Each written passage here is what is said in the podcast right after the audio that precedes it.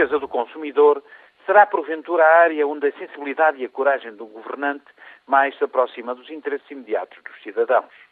Ante as investidas dos monopólios, da arrogância dos cartéis, dos manipuladores de mercados, da senha dos especuladores sem controle e das rotinas instaladas, à míngua de apoio, de aconselhamento e interlocução, o cidadão indefeso aspira a que o defendam. É por isso que, quando responsáveis institucionais com sensibilidade apurada e sentido de justiça vêm a terreiro traçar armas com interesses instalados em situações de privilégio de mercado ou de abuso de posição dominante, tais cidadãos sentem-se reconhecidos e até aliviados.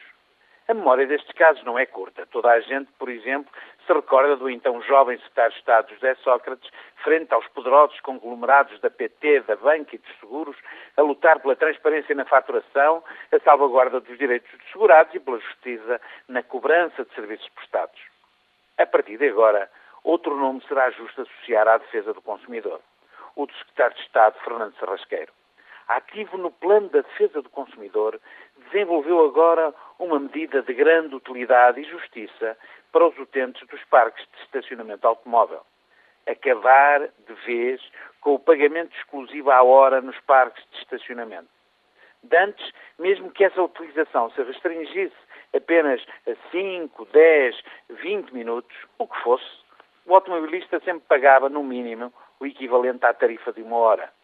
Ora, se isso trazia largos proventos aos concessionários por serviços não prestados, tal constituía manifesta injustiça para com os consumidores expoliados, que pagavam o que não usavam. Bem-vinda, pois, a iniciativa do Estado do Comércio.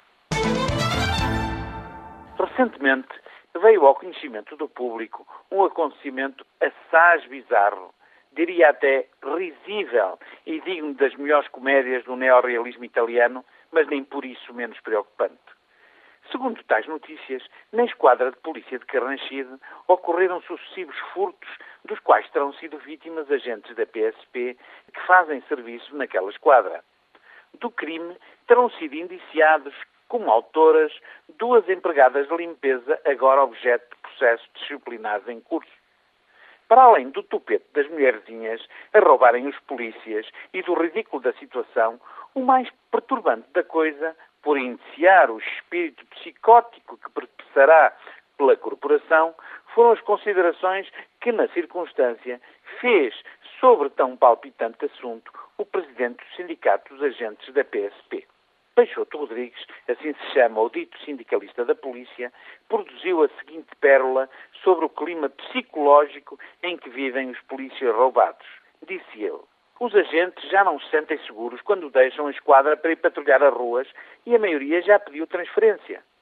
Depois disto, como deverão sentir-se os cidadãos comuns, cotidianamente confrontados com a selva da cidade, quando os polícias que os deverão defender, depois de terem sido espoliados de facas, garfos, copos e outros objetos pessoais, segundo o seu representante sindical, entraram em depressão. Seria cômico se não fosse trágico.